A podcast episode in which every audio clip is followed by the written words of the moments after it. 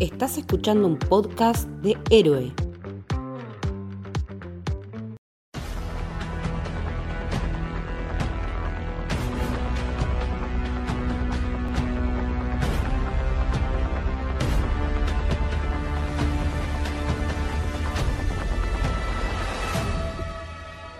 Bienvenidos y bienvenidas al Camino del Héroe.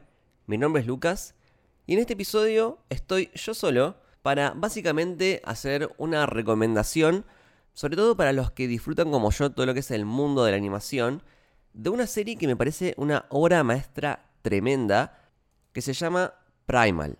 Eh, así que nada, me van a escuchar en modo full esquizo, hablando conmigo mismo.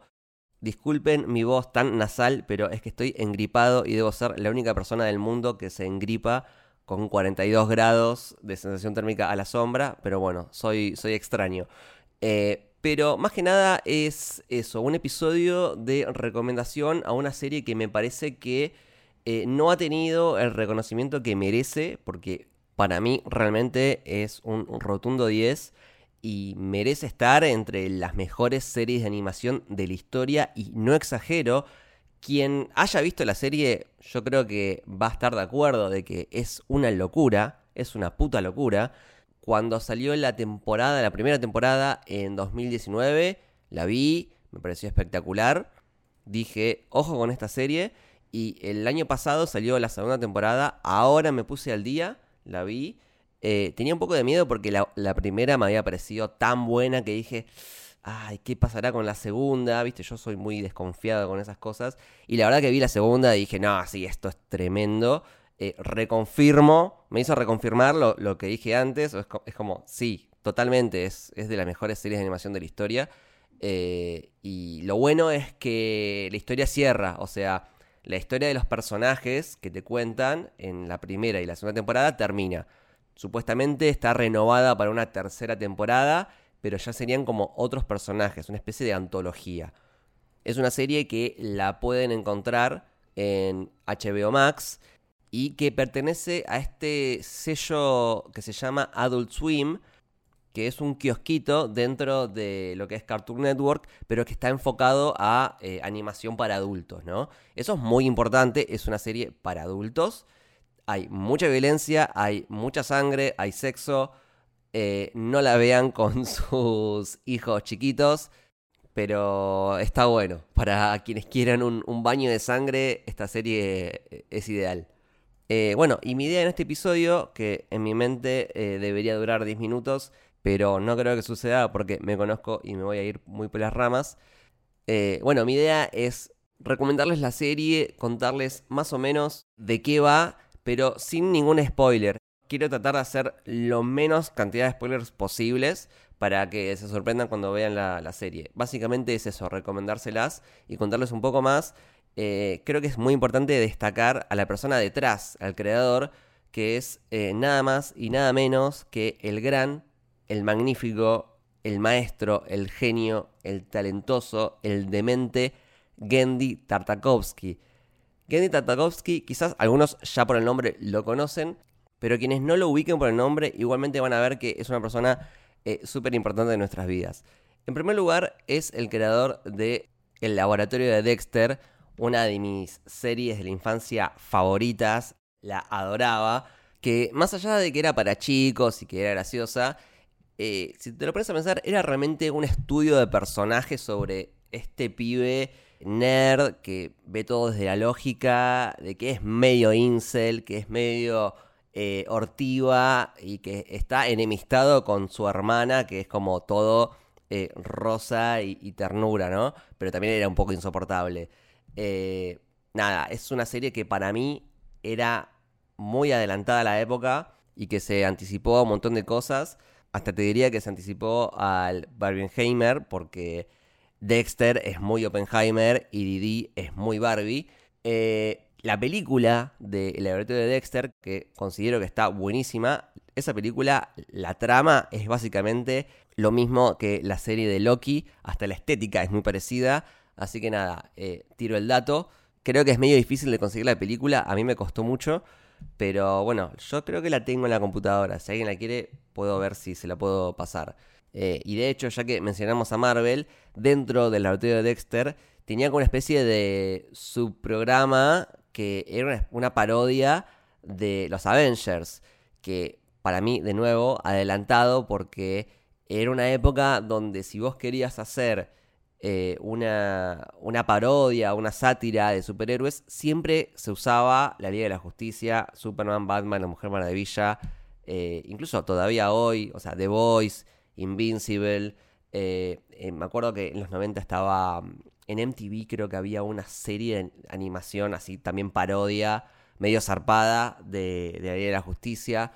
Eh, pero bueno, era como la, referencia. Y en esa época el laboratorio de Dexter decidió eh, hacerlo sobre los Avengers, que no eran tan conocidos. De hecho, yo me di cuenta tarde de que eran los Avengers, porque no los conocía. Eh, ahora es obvio, porque tenías al Mayor América, que era como el Capitán América, a mm, Gigantón, creo que se llamaba, que era Hulk, pero los colores al revés, o sea, era violeta con pantalones verdes. Y después estaba Van Halen, que era un, metalero rubio, eh, que obviamente era Thor, pero que en vez de tener un martillo tenía una guitarra eléctrica que tiraba rayos. Después creo que también estaba Nick Fury, eh, estaba Silver Surfer, pero en vez de, de ir con una tabla de surfear, estaba con una cuchara gigante, no sé, muy, muy falopa todo. Eh, pero nada, tengo muy buenos recuerdos. Eh, bueno, cerrado tema Laboratorio de Dexter, otra de las series icónicas de Gendy Tartakovsky fue Samurai Jack. En este caso es una serie que yo no recuerdo que la haya visto mucho de chico, pero sí me acuerdo que, algunos capítulos vi, la animación era increíble, eh, y ahí ya se podía ver este estilo de, de dibujo de los personajes, muy típico, muy firma de Tartakovsky, que es que son como bastante cuadrados y muy angulosos. Lo ves en Dexter, lo ves en Samurai Jack y también lo vamos a ver en Primal. Eh, y otra de las series que hizo Tartakovsky es Star Wars Clone Wars. Ojo, con esto no me estoy refiriendo a la serie eh, en 3D, que tiene como, no sé, 7 temporadas, sino que me estoy refiriendo a la serie animada en 2D, que fue la precursora o lo que les dio la idea para hacer la otra en 3D. Yo considero que la Clone Wars de Tartakovsky es de las cosas más lindas que se han hecho en el universo de Star Wars. Lamentablemente hoy en día no es considerada canon, pero bueno, la verdad que me chupa un huevo. Y además acá podemos ver las semillas de un montón de ideas que después se terminaron reutilizando en otras producciones que vinieron después de Star Wars. Es una serie que tiene episodios muy cortos, de 5 minutos. Creo que en YouTube se puede ver completa. Deben ser, no sé, una hora, dos horas máximo. Eran cortos que los pasaban en, las tandas de publicidad o entre episodios de dos programas. Que yo me acuerdo que lo veía y, me encantaba. Eh, y exploraba muchísimo más el universo de Star Wars. Que en ese momento, bueno, era la época de, las Clone Wars. Ahí entre la 2 y la 3 y nada, la verdad que expandía mucho más el universo. Tenía eh, capítulos dedicados a personajes. Hay un capítulo de, de Master Windu que era increíble, que se cargaba un montón de enemigos él solo. Después había uno de un Jedi específico que se llama Kid Fisto, que es eh, tipo uno verde, medio acuático, eh, que hay todo un capítulo bajo el agua dedicado a él y que es muy, muy bueno. Me, tipo, me hizo enamorarme del personaje que en las películas, nada, aparece de fondo, tipo, súper intrascendente, pero acá eh, tuvo un capítulo para él y fue súper cool. Pero bueno, nada, también les recomiendo la, la Clone Wars de Tartakovsky, que aparte se ve, nada, en un día la ves. Es buenísimo. Eh, matecito. Ahí estamos. Eh, de todas las series que, mencioné, hay un factor común, que es el nivel de calidad en, las peleas, en las escenas de acción. Obviamente Samurai Jack, eh, Clone Wars y en el laboratorio de Dexter, si bien eh, la recordamos más de comedia, tenía un montón, un montón de peleas y un montón de escenas de acción. Gendy Tartakovsky es un genio del storyboard, de la dirección y la coreografía de peleas. Y en el caso de Primal creo que alcanza su, su nivel máximo, su, pico en, talento, porque lo que hace en Primal es una locura. Podría haber tres horas seguidas de, las peleas de, Primal porque están muy bien logradas. Y si quieren, ahora sí, hablamos un poco más en profundidad de, Primal, sin spoilers, pero básicamente es una idea que tenía Gendy hace mucho tiempo, que eh, la, digamos, la esbozó, pero no llegó a realizarla porque no se sentía del todo preparado, y con el tiempo, le, digamos, le fue cerrando cada vez más eh, y en un momento dijo, bueno, voy a hacerla. Eh, él toma un poquito de inspiración en eh, lo que es Conan el Bárbaro y también la película de Revenant, la de DiCaprio, esa también la tomó como referencia. Y bueno, ¿de qué trata la serie? La premisa en realidad es súper simple. Estamos hablando de un hombre de la prehistoria, un, cavernícola, un hombre primitivo, o sea, es, humano, pero es humano de los primeros humanos, ¿no? Eh, no, no habla, no, no escribe, es como bastante salvaje, que eh, si bien no, no, tiene nombre en sí, eh, en los créditos figura como Spear, que en inglés es lanza, que termina de alguna forma que no quiero revelar, aunque pase en los primeros cinco minutos del primer capítulo, no quiero decirlo porque me parece que está bueno que lo vean ustedes mismos, termina de una forma emparejado con un dinosaurio, que si no me equivoco es un dinosaurio Rex, a quien en los créditos llaman como Fang, que sería colmillo, que nada, por cuestiones terminan juntos y básicamente es eso, o sea, la trama va a ser sobrevivir. Eh, no hay un objetivo de ir hacia un lugar, de hacer algo en específico. No, para nada. Al menos no en la primera temporada. Eh, el objetivo básicamente es sobrevivir. Y nada más. Eh, lo que les va a pasar es que se van a ir encontrando con un montón de problemas, amenazas, conflictos que van a tener que ir resolviendo capítulo a capítulo. Es básicamente una sucesión de, eventos, de hechos, de situaciones cargadas de un nivel de violencia bastante alto. Y algo muy particular, y esto para mí es un dato que le agrega muchísimo sabor a todo esto, es que no tiene diálogos. No tiene diálogos. O sea, no importa si la ves en, en latino o en inglés o con subtítulos, porque no los vas a necesitar. No hay diálogos. Vas a escuchar eh, gritos, vas a escuchar balbuceos, pero nunca se van a poner a, dialogar. Eh, bueno, en la segunda temporada sí hay lenguaje oral, pero en idiomas que son antiguos eh, y que no, digamos, no te salen los subtítulos de, de, lo que está diciendo. O sea, la idea es que no entiendas lo que está diciendo. Pero bueno, lo importante es que el personaje principal no sabe hablar y está con un dinosaurio que claramente tampoco habla. Y sin embargo, ellos pueden comunicarse o ellos aprenden a comunicarse eh, de forma gestual o con gritos. Digamos, se hacen entender. Y en eso hay un gran mérito en la serie en que te transmite muy, muy bien las intenciones de los personajes sin usar diálogo. O sea, vos entendés por, la, por cómo está dibujado, los gestos, la mirada o, por eh, cómo es el rugido del dinosaurio, o sea, el dinosaurio ruge y vos entendés si está triste, si está contento, si está enojado. Eh, en eso la serie se hace entender a la perfección y podés entender todo el tiempo lo que está intentando decir el personaje, aunque lo haga sin palabras. Y si bien esto de, de no usar diálogos se está poniendo de moda en esta época, hace poco salió una película que se llama No One Will Save You, eh, también me acuerdo un episodio de Mr. Robot que era buenísimo y que, bueno, tampoco hablaban. Pero esos son una película, un capítulo. Acá estamos hablando de una serie de dos temporadas de 10 episodios cada uno, que no tiene diálogos. Hay mucho mérito en eso. O sea, tenés que sostener toda una trama con dos personajes y sin diálogos. Eh, nada, la tenés que tener súper clara para, para lograr eso. Y otra cosa, creo que también es importante aclarar que estamos hablando de un universo anacrónico. O sea, no es nuestra prehistoria de nuestro universo, Así que cuando la vean, no traten de buscarle la cosa lógica o si es todo verosímil desde lo, desde lo científico.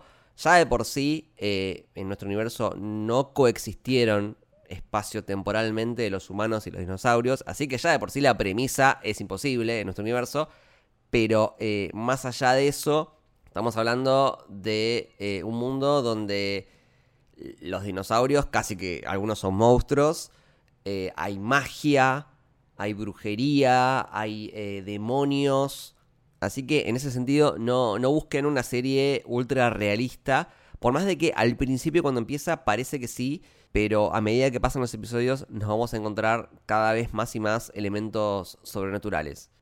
Eh, la primera temporada es muy... se siente muy episódica, ¿no? Hay como eh, un, un problema, un conflicto del episodio que empieza y se resuelve en ese episodio y el siguiente ya es como otra cosa. Eso para mí está bueno porque en principio va en pos de, esta, de esta idea de, que ellos están simplemente tratando de sobrevivir. Entonces, eh, en, cada, en cada episodio se encuentran con un tipo de amenaza diferente y que realmente se sienten distintos, no, hay, no se siente repetitivo. O sea, las amenazas van cambiando bastante. Por ahí en un episodio están eh, luchando contra un dinosaurio o una criatura. En otro episodio se encuentran con brujas que usan magia negra. En otro me acuerdo que había un, como un dinosaurio que, que estaba como enfermo y que se había vuelto como zombie y que no te podía morder porque te iba a infectar. Hay de todo. Pero si bien en una capa más superficial parece que son estos dos personajes cagándose a palos contra lo que tengan enfrente. En el fondo hay un montón de desarrollo de personajes, porque convengamos que estamos hablando de un cavernícola y un dinosaurio. No son seres que por default eh, estén eh, pensados para que convivan. Entonces, obviamente al principio eh, no se llevan bien. O sea, son un dinosaurio y un cavernícola. Aparte no se pueden comunicar. Entonces está muy bien cómo se desarrolla esa relación y cómo empiezan a, confiar el uno y el otro, y cómo empiezan a hacerse entender y cómo empiezan a quererse. Está muy bien cómo se construye todo eso porque es muy gradual, muy paulatino. No es que eh, empieza el primer capítulo y, y ya son súper amigos. O sea, es una relación que se va dando con un tire y afloje. Entonces, si bien de afuera aparece una serie de peleas y sangre, eh, hay un componente emocional que está, que está muy bueno. Y aparte es una serie eh, muy, muy artística y que se centra también en, en, los paisajes, en los, elementos naturales, en, en, el día a día de ellos. Hay escenas donde ves el día a día, ves la rutina de ellos, de cómo va, eh, hace el fueguito, tala un árbol para juntar leña, eh, se va a dormir. Es una serie que se siente muy cinematográfica, ¿no? Eh, me pasó muchas veces estar viéndola y, realmente decir, cine, esto es cine. Me faltaba el, cigarrillo, no fumo, pero bueno. Eh, bueno, de hecho, el aspect ratio de la serie, si lo ven, se van a dar cuenta que es, es más el, el, aspect ratio que se usa para las películas. Em, bueno, esto es algo bastante anecdótico, pero lo cuento tuve la oportunidad de conocer a, entre comillas, de lejos, a Genny Tartakovsky cuando fui a la Comic Con de Nueva York. Que, bueno, vos tenés el programa de, cuáles van a ser los, paneles que hay ese día. Y había uno que decía Genny Tartakovsky. Y digo, bueno, voy a ir a ese. Lo curioso es que, eh, a diferencia del resto de los paneles, este era como en un edificio separado. Era, estaba como a un par de cuadras del edificio principal de donde se hacía la, la Comic Con. Pero bueno, yo fui y era un cine. Eh, la cosa es que, bueno, apareció Gendy y básicamente eh, presentó este proyecto y nos mostraron el primer capítulo de la serie. Que verlo en un cine fue, fue una locura. De hecho, toda la sala quedó como choqueada de, lo bueno que, que acabamos de ver. Eh, después, bueno, respondió preguntas, eh, muy copado, un tipazo que se nota que exuda amor por la animación, es como fundamentalista de la animación, es, es su vida. Y, lo loco es que nos mostraron el primer capítulo, pero la serie no es que salía un par de días después. Eh, salió como seis meses después. Yo estaba caminando por las paredes. y encima me había gustado tanto que tenía esto de que, uy, será de esas series que el primer capítulo está buenísimo y, después decae. Pero bueno, después cuando se estrenó efectivamente la temporada, realmente cumplió con mis expectativas y hasta la superó. Así que eh, re, re bien por ese lado. Y si bien habíamos dicho que la primera temporada se sentía muy episódica, la segunda temporada para mí tiene un tono completamente diferente, eh, para bien, porque tiene una trama mucho más compleja. Eh, tampoco quiero revelar mucho, pero eh, se suman más personajes humanos y obviamente todo eso complejiza mucho más el, camino de ellos. Y aparte hay algo, hay un tema que es transversal a la temporada y ahí sí se siente más como que hay un hilo conductor y hay un objetivo en común para todos. Y, está bueno porque si bien lo, episódico funciona en la primera temporada, una segunda temporada que también sea episódica, yo creo que ahí no iba a funcionar tan bien porque ya te empezás a quedar sin ideas y aparte ya puede llegar a resultar algo repetitivo en el sentido de, bueno, cuántas eh, amenazas de la semana vamos a tener. Eh, y en su lugar creo que construye una trama que le da un rumbo y le da un sentido para que el camino al final de la temporada 2 sea como bastante, bastante emocional.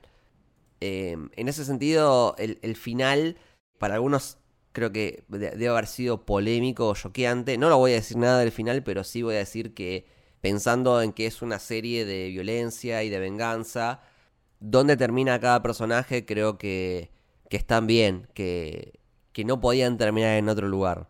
Que, que cada, cada, final de cada personaje está, está bien pensado y es, y es, consistente con la serie. Eso en cuanto a, a la historia. Si quieren podemos destacar algo de, de lo técnico. Eh, la animación es buenísima, es buenísima, es muy fluida, se siente muy artesanal todo, o sea, en, los dibujos, en los fondos, en los movimientos eh, no, no, se siente que haya un, uso de computadora, eh, se siente muy, muy hecho a mano, artesanalmente. A nivel dirección, como dije antes, Gendy Tartakovsky es un genio, es una persona muy talentosa, es una serie muy, muy artística que sabe lograr unos planos increíbles, tanto en momentos más tranquilos como durante las peleas, las peleas son, bueno, ya lo dije muchas veces, pero son, son una locura. O sea, las coreografías están muy bien hechas. Tienen un nivel de violencia zarpado. Estamos hablando de decapitaciones, desmembramientos, hay de todo.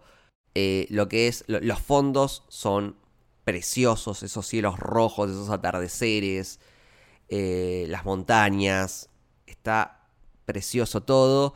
Eh, el diseño de personajes está muy bien hecho, todos tienen mucha personalidad, todos son distintivos. Incluso cuando ves dos dinosaurios de la misma especie, podés reconocer bien cuál es cada uno. Lo mismo con los humanos. Y otra cosa que es muy destacable, si bien vengo mencionando cosas muy, muy visuales, porque realmente son muy destacables, no hay que dejar de tener en cuenta todo lo que es sonoro. En una serie donde no tenés diálogos, el sonido juega un papel importante. Tanto desde lo que es la banda sonora, la música, que la hace eh, Tyler Bates, que es un compositor bastante conocido, que es el que hizo la banda sonora de la saga de John Wick, también hizo la música de Guardianes de la Galaxia, eh, y ya había trabajado con Tartakovsky en Samurai Jack. Y acá realmente hace un excelente trabajo porque la música acompaña muy bien todo lo que estás viendo en, en, la pantalla. Es como que no te imaginas otra música que no sea esa. Eso en cuanto a la banda sonora, pero también es muy importante lo que es el diseño de sonido. Hicieron realmente un laburazo en ese aspecto. Los sonidos de los dinosaurios, los sonidos de los huesos rompiéndose, eh, el sonido de, de, la carne, de las tripas siendo cortadas, el crepitar del fuego, un tronco de madera rompiéndose. Realmente hay, hay, hay mucho, mucho detalle en todo eso. Eh, y es, como dije, fundamental. En una serie donde no hay diálogos, hace que tengan más peso y que uno le preste más atención a estos sonidos. Eh, bueno, así que nada, desde el punto de vista técnico, es magistral la serie. Es, es una pieza de arte absolutamente disfrutable. Eh, también, bueno, me quedó en el tintero, pero eh, me habían pasado por Twitter el dato de que en la serie había trabajado David Krentz, que es como un artista especializado en dinosaurios, es un paleoartista eh, y mm, estuvo en el guion haciendo storyboards, también él es animador y tanto él como el mismo Tartakovsky ganaron varios premios por su trabajo en animación en esta serie. Los premios Annie, que son algo así como los Oscars para la industria de animación, y también varios Emmys en, esas categorías. Eh, bueno, y en cuanto a guion, medio que ya lo estuve mencionando, pero es una serie que, si bien es una serie de acción, realmente tiene un montón de desarrollo de personaje. Y también tiene un, guion muy. Yo lo siento muy pensado, muy planificado, muy. Eh, muy prolijo. Eh, elementos que aparecen al principio de la temporada, después quizás vuelven. Me acuerdo, hay un capítulo que empieza haciendo demasiado foco, demasiado hincapié en unos remos de un barco. Y está como dos minutos eh, haciendo diferentes planos del remo y vos decís, ¿qué carajo me estás contando con esto? Y después al final del capítulo se resignifica todo eso y decís, claro, sos un genio. Eh, nada, la historia, de nuevo, sin ningún tipo de diálogo, te, conmueve, te, da tensión, te da, te da miedo, porque también roza muchas veces el, terror. Eh, la verdad que un lujo, un lujo ver esta serie, se la super recomiendo. Los que la hayan visto, estoy seguro que me van a dar la razón de que, que es realmente una obra maestra. Eh, y nada, les pido que si a partir de este episodio deciden verla y les gusta, eh, háganmelo saber, cuéntenme porque me, gusta cuando pasa eso. Así que pueden escribirme en arroba lookbashi con B corta y en Twitter, en Instagram, en Letterboxd. Esto fue El Camino del Héroe. Espero que les haya gustado. Chau.